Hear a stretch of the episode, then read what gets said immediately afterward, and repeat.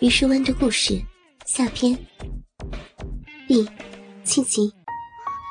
倾听网最新地址，请查找 QQ 号二零七七零九零零零七，QQ 名称就是倾听网的最新地址了。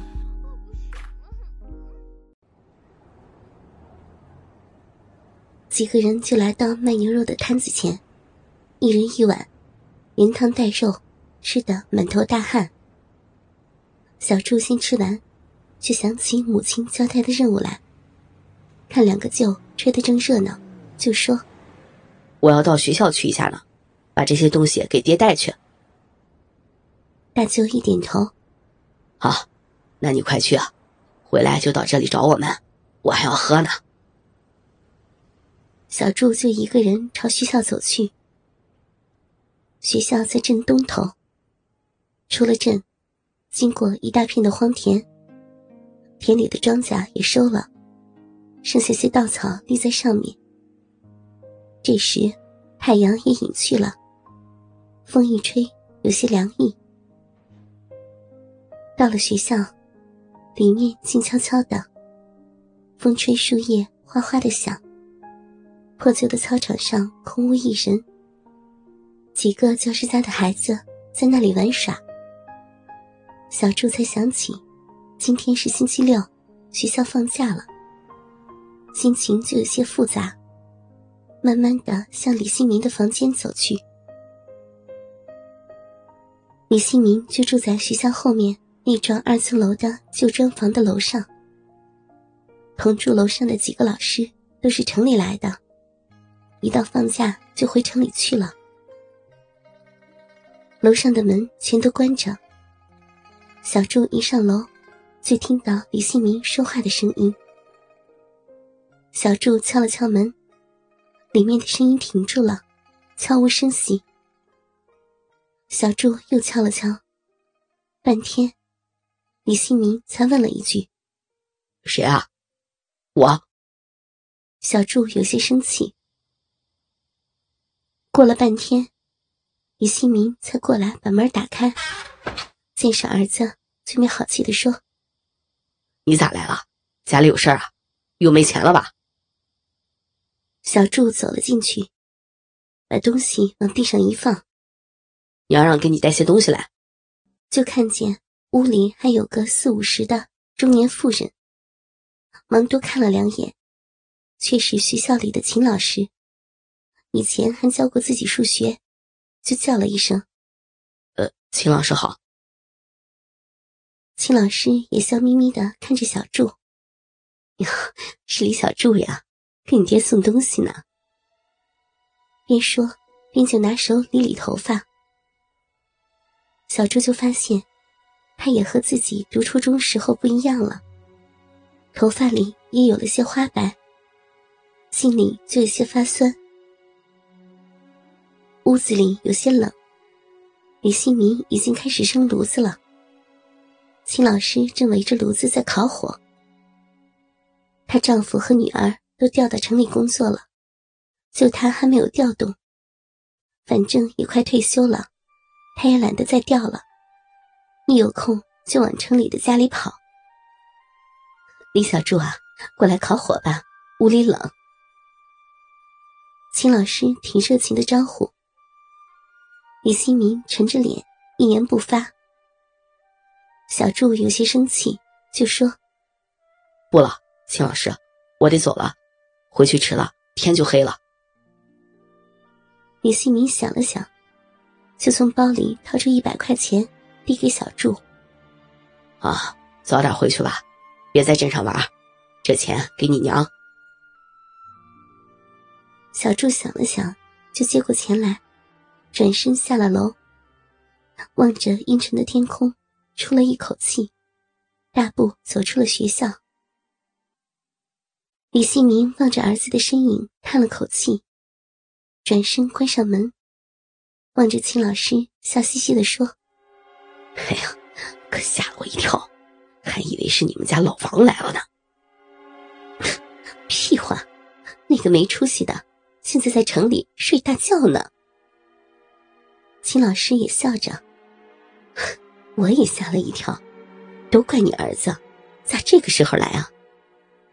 可不是咋的，刚才一急，我都差点射出来了。李新明笑着，就挨着秦老师在炉子旁坐了下来。秦老师挺了挺身子，没出息，让自己的儿子就吓成这样。你们男人啊，都是有贼心没贼胆儿。谁说我没贼胆啊？李新明嘻嘻的笑着，就拿手去捏秦老师的乳房。秦老师也不推迟，反而挺起胸脯让他摸，笑着说：“在老娘面前，你的胆倒大呢。”李新明摸了一会儿，觉得不过瘾，就干脆掀开他的衣服摸。别看秦老师。五十出头的人了，那对乳房倒不错，雪白硕大，颤巍巍的像两座小山。李新明就含住一只乳头吸了起来。秦老师也被他吸得兴起，就伸手到他的裤裆里，摸着那根鸡巴，怎么这一会儿就又硬起来了？说着。就爱不释手的握在手里揉搓着，两人抱着摸了好久，就都耐不住了。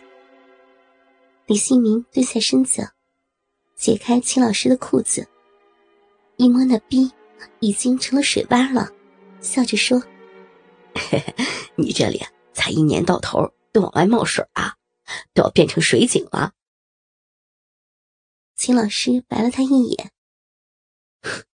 你娘还有一个这样的水井呢，你是吃这种水井长大的吧？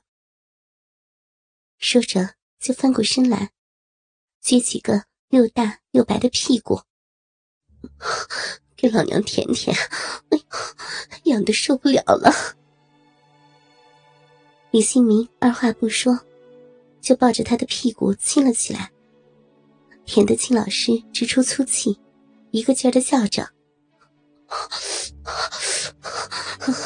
再进去一点儿，舌头再伸进去一点，对，就这样，你真厉害！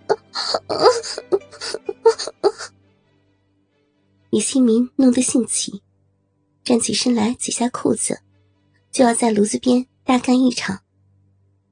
秦老师忙止住他，骂道。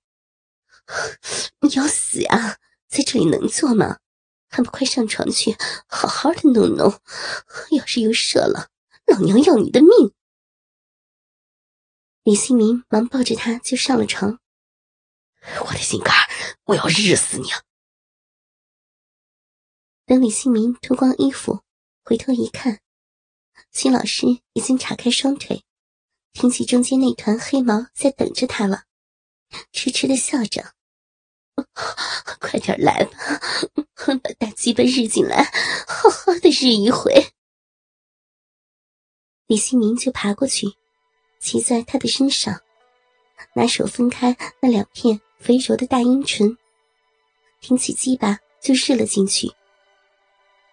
秦老师被他日得直吸气，反而挺起大屁股向上迎，嘴里一个劲儿的叫着。使劲日逼！你给我使劲日老师的逼！日来了散！日使劲日逼！日逼！